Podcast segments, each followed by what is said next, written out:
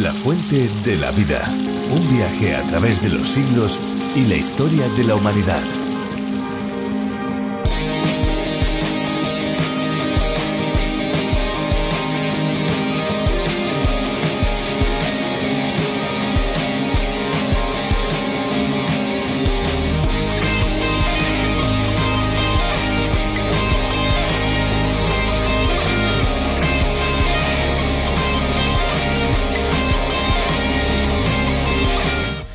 Las formas de vida en la Tierra dependen del agua. Cada ser humano necesita diariamente agua dulce potable para vivir.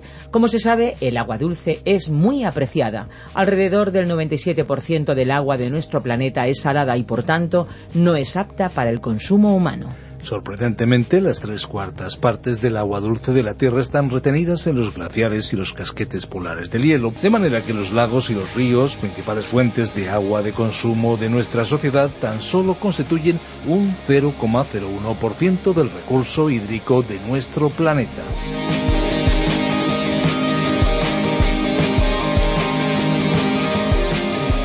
Qué bueno es estar delante de estos micrófonos para darles la bienvenida a este programa especial, un espacio diferente a cualquier otra alternativa que se pueda encontrar en las ondas y en la web. Esto es La Fuente de la Vida. ¿Qué tal amigos? ¿Cómo se encuentran? Pues nosotros aquí, tanto Fernando Díaz Sarmiento como una servidora Esperanza Suárez, y sin olvidarnos de nuestros técnicos de sonido, contentos y felices de poder colaborar en este espacio que se emite no solo en España, sino en más de 80 países. ¿Quieren saber cómo suena el espacio en otros idiomas? Por curiosidad, yo creo que sería interesante, ¿no creen? Pues vamos a ver cómo se oye, por ejemplo, en Zulu. Amazwi okuphila.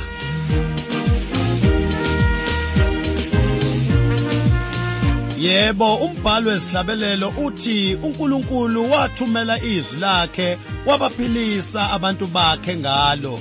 Lezi ke mntaka baba zifundo zeBhayibheli ozethulelwa ngabakwa Trans World Radio. ¿Se dan cuenta? Es increíble y al mismo tiempo fascinante cómo la palabra de Dios puede llegar a personas en más de 100 idiomas y dialectos diferentes. Y es que la fuente de la vida, a través de la Biblia, es un estudio bíblico en audio que lleva al oyente en un recorrido fascinante por toda la Biblia en un periodo de cinco años. Se puede comenzar este viaje en cualquier etapa. Sí, sí, han oído bien. Cinco años. Cuando terminamos con Apocalipsis, volvemos a comenzar de nuevo con Génesis. El oyente que se queda con nosotros por los cinco años no perderá ninguna parte de la Biblia porque seguimos una ruta fija alternando entre el Antiguo Testamento y el Nuevo Testamento. Así que esperamos amigos que nos acompañen durante todo este tiempo. Efectivamente, esto es a lo que se refiere en las ondas, en la frecuencia modulada, porque en Internet pueden saltar al libro que ustedes desean con un solo clic. La Fuente de la Vida es un espacio que Virgilio Bagnoni, profesor de Biblia, adaptó del contenido original del doctor John Vernon McGee a través de la Biblia es un programa que ofrece la posibilidad de que nuestros oyentes llenen y respondan a sus inquietudes más profundas con la palabra de Dios y al mismo tiempo puedan satisfacer la sed espiritual que todos como seres humanos tenemos. Una posibilidad que está a su alcance es que si desean tener todos los estudios y reflexiones, pueden solicitar el USB que hemos preparado para aquellos amigos que lo quieran tener. Es una extraordinaria herramienta para poder estudiar la palabra de Dios solo o bien, por ejemplo, con un grupo de amigos. Efectivamente, una herramienta de crecimiento y formación para aquellos que quieran acercarse a la palabra de Dios de manera sistemática. Para acceder a ese USB deben comunicarse al 601 203 265. Muy bien amigos, pues vamos a escuchar la canción que hoy hemos seleccionado para cada uno de ustedes. Disfrútenla.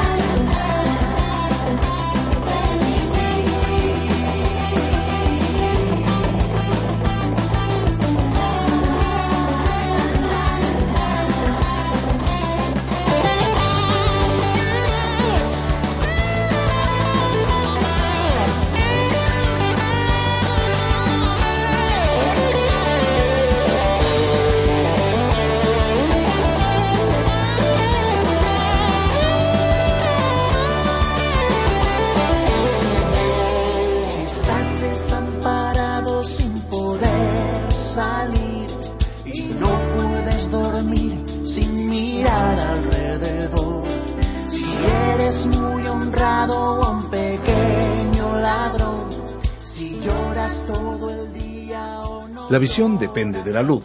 El ojo interpreta el reflejo de la luminosidad sobre los objetos y permite identificar lo que hay alrededor.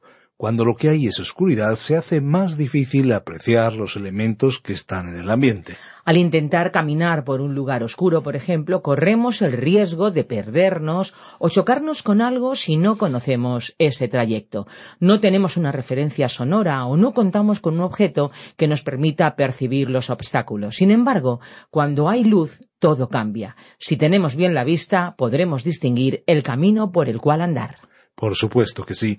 A propósito, en el capítulo primero de la segunda carta de Pedro aprendemos más sobre la luz que Dios pone ante nosotros. Pero antes de escuchar la reflexión de hoy, les facilitamos nuestro número de WhatsApp para que nos envíen sus mensajes de voz o sus mensajes de texto y también para que nos compartan de qué manera estos programas están siendo luz para su vida. 601 20 32 65 601 20 32 65 pueden enviarnos mensajes de texto y mensajes de voz, pueden decirnos desde qué emisora o plataforma digital nos están escuchando y por supuesto desde cuándo. Pueden subirse también a nuestro tren radiofónico o autobús de la Biblia en nuestra página web www.lafuentedelavida.com o a través de la aplicación La Fuente de la Vida. Escuchamos ya la reflexión de hoy.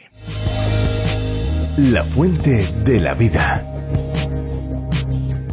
Nuestro estudio bíblico de hoy se encuentra en la segunda carta del apóstol Pedro, desde el capítulo 1, versículo 19, hasta el capítulo 2, versículo 1. Continuamos hoy, estimado oyente, avanzando por la segunda epístola del apóstol Pedro. Recordemos que este capítulo 2 abarca dos de las secciones principales de esta epístola. La primera, titulada La suma de las virtudes cristianas proporciona seguridad, se extiende desde el versículo 1 hasta el 14. Y la segunda, titulada La autoridad de las Sagradas Escrituras atestiguada por la profecía cumplida, se extiende desde el versículo 15 hasta el 21. O sea que al comenzar hoy en el versículo 19, nos encontramos en esta última sección. Vamos a comenzar nuestro estudio de hoy en el capítulo 1, versículo 19. El versículo comenzó diciendo, tenemos también la palabra profética más segura. Cuando él usó el adjetivo profética, no se refirió necesariamente a la predicción del futuro, aunque lo incluyó. Él aludió a la totalidad de la palabra de Dios porque habló de las sagradas escrituras como habiendo sido pronunciadas por Dios. Y los profetas, como el profeta aclararía en el versículo siguiente, fueron más que amanuenses que copiaron a mano lo que Dios les dictó. Más bien los escritores expresaron sus propios sentimientos y pensamientos. No obstante, Dios pudo transmitir su voluntad y palabra completas por medio de los hombres que escribieron las Sagradas Escrituras. Esto es lo que las convierte en un libro que es el resultado de un milagro. Es que la palabra de Dios no es solamente divina, es también humana y muy humana. Es como el Señor Jesús, que era tanto Dios como hombre. La Biblia es un libro de Dios, divino, y un libro del hombre, humano. Trata sobre la vida humana en el mismo lugar en que usted y yo vivimos, actuamos y desarrollamos nuestra existencia. Sin embargo, la Biblia es Dios hablando al ser humano en un lenguaje que resulta comprensible para él. Mucha gente piensa, ah, si yo pudiera haber estado con el apóstol Pedro, si pudiera haber visto lo que él vio. Estimado oyente, usted tiene algo aún mejor. Usted tiene la palabra de Dios que le hablará directamente si usted abre su corazón y permite que ella le hable. La palabra de Dios es superior a la experiencia de ver y de oír. Aquí se presenta la palabra como una antorcha que alumbra en lugar oscuro. La palabra de Dios es una luz, es una lámpara, una fuente de luz como el sol en el cielo. Es una fuerza centrífuga. Así como el sol expande su luz lanzándola al universo, la palabra de Dios emite una luz, una fuerza, un poder. Es el único elemento tangible y sobrenatural que tenemos hoy en el mundo. La palabra de Dios es el único milagro físico que tenemos de Dios en esta hora en que vivimos y permanecerá aquí hasta que Jesús venga, hasta que el día amanezca y el lucero de la mañana salga en vuestros corazones. En el libro de Apocalipsis capítulo 22 versículo 16, Jesús fue llamado la estrella brillante de la mañana. Hasta que Él venga, su palabra es la fuerza centrífuga que opera por todo el mundo con el propósito de apartar a los hombres del sistema de valores del mundo y de colocarlos en los brazos de Dios. ¡Qué imagen la que tenemos en este pasaje!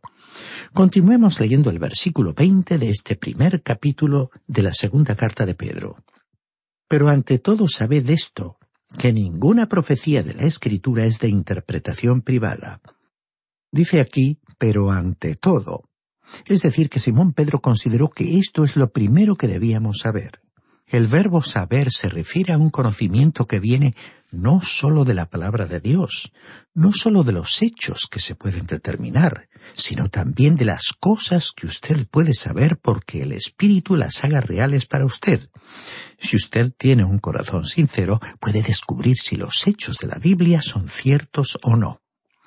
Como dijimos anteriormente, hace tiempo que hemos pasado la etapa en la que queríamos tener pruebas sobre la veracidad de la Biblia y dependíamos de que la arqueología comprobara su historicidad con nuevos descubrimientos. Pero llegó el momento en que fuimos conscientes de que no necesitábamos esas pruebas, porque el Espíritu de Dios mismo comenzó a convertir la palabra de Dios en una realidad en nuestras vidas sabemos que hay un poder transformador en la palabra de Dios y la gran cantidad de cartas que hemos recibido dan testimonio de ese hecho. El haber poder en la palabra de Dios la convierte en algo que podemos conocer, ya que el Espíritu Santo la confirma y la hace viva y real para cada persona. Ahora, el apóstol aquí dijo algo a lo cual debemos prestar atención. Dijo Pedro, ninguna profecía de la Escritura es de interpretación privada. O como traduce otra versión, ninguna profecía de la Escritura es asunto de interpretación personal. Lo que él estaba diciendo aquí es que ninguna profecía de la Escritura tiene que ser interpretada aparte de las otras referencias que existen sobre el mismo tema. Esa es la razón por la cual ponemos tantas objeciones a esa idea de escoger un versículo y alrededor de ese versículo crear una doctrina. Si usted no puede conseguir que un conjunto de versículos, o a veces todo un conjunto de pasajes de las Sagradas Escrituras confirmen su doctrina, es mejor que deseche esa supuesta doctrina. Hay cristianos que parecen basar toda su teología o doctrina en un versículo único. Es hermoso tener un versículo favorito si comunica una gran verdad, pero para fundamentar una creencia tendrá que haber varios versículos, un capítulo o a veces varios. Simón Pedro nos estaba diciendo en este pasaje que ningún pasaje de la Biblia debería ser interpretado exclusivamente por sí mismo. Se necesita tener la confirmación de otros pasajes o versículos de las Sagradas Escrituras.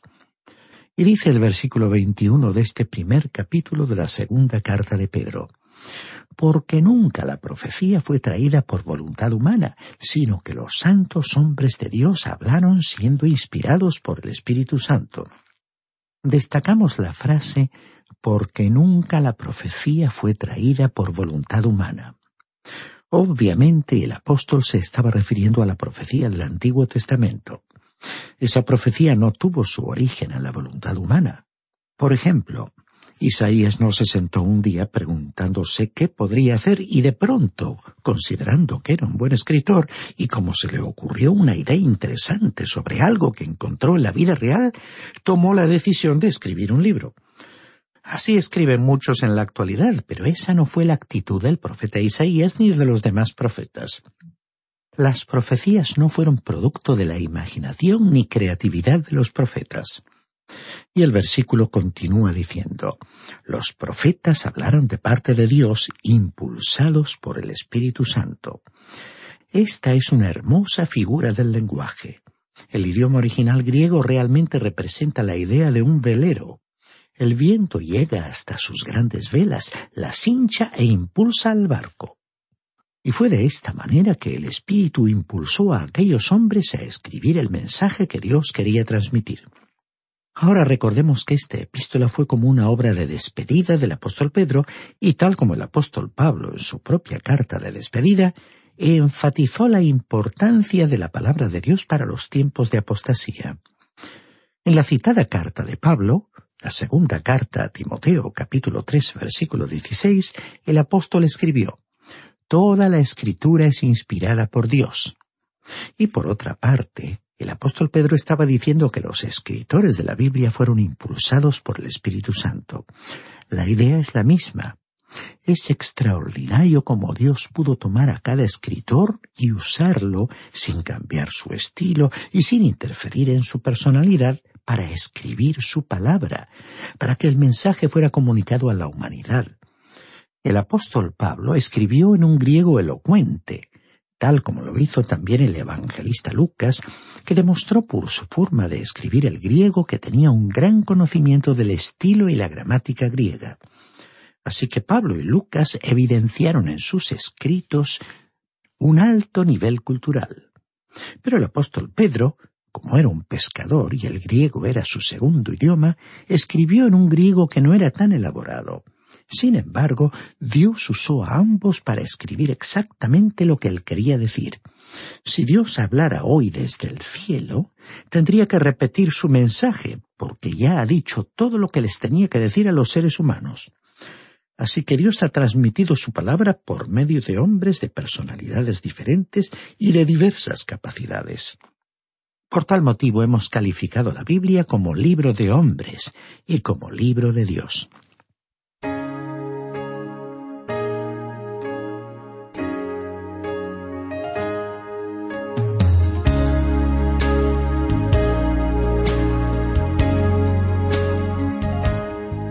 La palabra escrita, como el Señor Jesús, es una palabra viva, es tanto humana como divina. El Señor Jesús pudo llorar en una tumba, pero también pudo resucitar a los muertos. Pudo sentarse junto a un pozo porque estaba cansado y sediento, pero también pudo dar el agua de vida a una pobre pecadora. Él pudo reclinarse para descansar en un bote, pero también pudo calmar la tempestad él era un hombre, pero también era Dios. Por eso decimos que la Biblia es tanto humana como divina. Así que Simón Pedro nos estaba diciendo que tenemos la palabra profética más segura, y al hacerlo colocó una roca firme bajo nuestros pies. Podemos tener confianza en las Sagradas Escrituras. No resulta sorprendente que la palabra de Dios haya sido atacada más que cualquier otra obra. Si el enemigo puede librarse del fundamento, sabe que el edificio se derrumbará. Es una pura necedad que un predicador se ponga en pie ante el púlpito para predicar un mensaje en el cual pretenda demostrar que la Biblia no es la palabra de Dios. Para un predicador, el desacreditar la palabra de Dios es una insensatez, porque las sagradas escrituras, tal como las tenemos en la actualidad, constituyen un fundamento sólido sobre el cual se apoya nuestra fe y nuestro ministerio. Algunos turistas que han viajado a Grecia han examinado con atención el Partenón y en las partes arquitectónicas que observaron les pareció que no había líneas realmente paralelas ni estrictamente rectas. En estas últimas les pareció ver un leve abultamiento en la mitad de las líneas. Se dice que los griegos habían aprendido que el ojo humano, frente a un elemento o línea recta, nunca la ve recta como realmente es.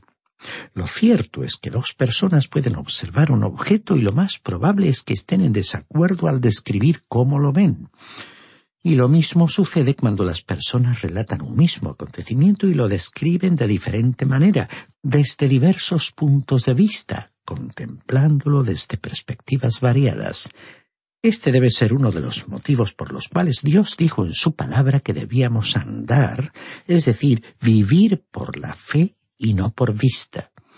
Es evidente que no podemos confiar plenamente en nuestra propia vista, ni en lo que oímos, ni en la forma en que oímos cómo los demás transmiten un mismo hecho. Pero también nos resulta evidente que podemos confiar y apoyarnos en la palabra de Dios. Una de las pruebas más importantes de que la Biblia es realmente la palabra de Dios es la profecía que se ha cumplido. Una tercera parte de las Sagradas Escrituras era profética al principio, cuando fue escrita, y no debería considerarse una especulación o superstición destacar el hecho de que una gran parte de estas profecías se ha cumplido literalmente. Alguien ha dicho que la profecía es como el molde en el cual se derrama la historia. Para nosotros, la profecía cumplida es una de las grandes pruebas de la veracidad y exactitud de las Sagradas Escrituras. Reiteramos que el apóstol Pedro dijo que teníamos la palabra profética más segura. El hecho de que una cuarta parte de la profecía se ha cumplido significa que una cuarta parte de una tercera parte de la Biblia es profecía cumplida. El ser humano no habría podido adivinar ese curso de los acontecimientos con tal exactitud. Por ejemplo, hubo 330 profecías del Antiguo Testamento sobre la primera venida de Cristo y todas ellas se cumplieron literalmente. Es evidente que ninguna mente humana habría podido ser capaz de predecir o adivinar tantos detalles. La palabra de Dios es exacta porque en sus profecías se ha introducido en el área de la imposibilidad absoluta, imposibilidad desde el punto de vista humano, y para nosotros esa exactitud de la profecía cumplida es una prueba absoluta de que realmente es la palabra de Dios. Y así llegamos al capítulo 2 con el título La apostasía traída por los maestros falsos. En el capítulo anterior hemos hablado sobre la fuerza centrífuga de la luz de Jesucristo, que aparta a los hombres del sistema de valores del mundo y los dirige hacia Dios. Ahora hablaremos de la fuerza centrípeta, es decir, de la fuerza que impulsa a las personas hacia el sistema del mundo. Es una fuerza gravitatoria, es la fuerza de atracción del mundo para apartar a la gente de la palabra de Dios. Los tiempos que el apóstol Pablo estaba describiendo en este capítulo han llegado hasta nosotros. Leamos el primer versículo de este segundo capítulo de la segunda carta de Pedro. Hubo también falsos profetas entre el pueblo, como habrá entre vosotros falsos maestros que introducirán encubiertamente herejías destructoras y hasta negarán al Señor que los rescató, atrayendo sobre sí mismos destrucción repentina. El apóstol comenzó destacando que hubo también falsos profetas entre el pueblo. Pedro estaba escribiendo a los judíos cristianos, y el pueblo al cual él se refería era el de Israel. Y el apóstol continuó diciendo, como habrá entre vosotros falsos maestros, es decir, que los habría entre los creyentes en la Iglesia. En el Antiguo Testamento había profetas falsos, así como también los hay hoy. Pero nuestro problema no serían en absoluto los profetas falsos, ese no sería nuestro problema. Si alguien tratara de profetizar como aquellos antiguos profetas en el día de hoy, sería fácil demostrar la falsedad de sus profecías. Durante el siglo pasado varios supuestos profetas anunciaron repetidas veces el fin del mundo, fijando incluso fechas concretas.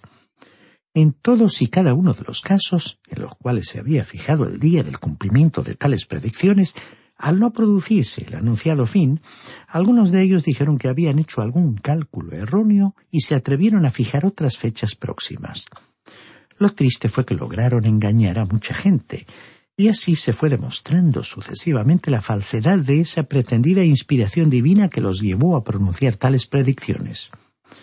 Por supuesto, los medios de difusión y la sociedad en general ridiculizaron a tales personas y lamentablemente estos casos suelen perjudicar a la causa de Cristo, a la enseñanza de la profecía y a la promoción de la lectura y el estudio de la Biblia en general, porque algunos medios generalizan al transmitir estas noticias o no investigan cuidadosamente su origen.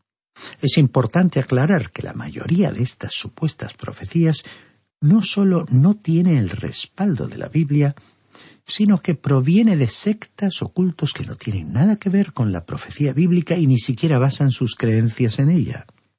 Por lo tanto, no debería prestarse atención a este tipo de anuncios espectaculares.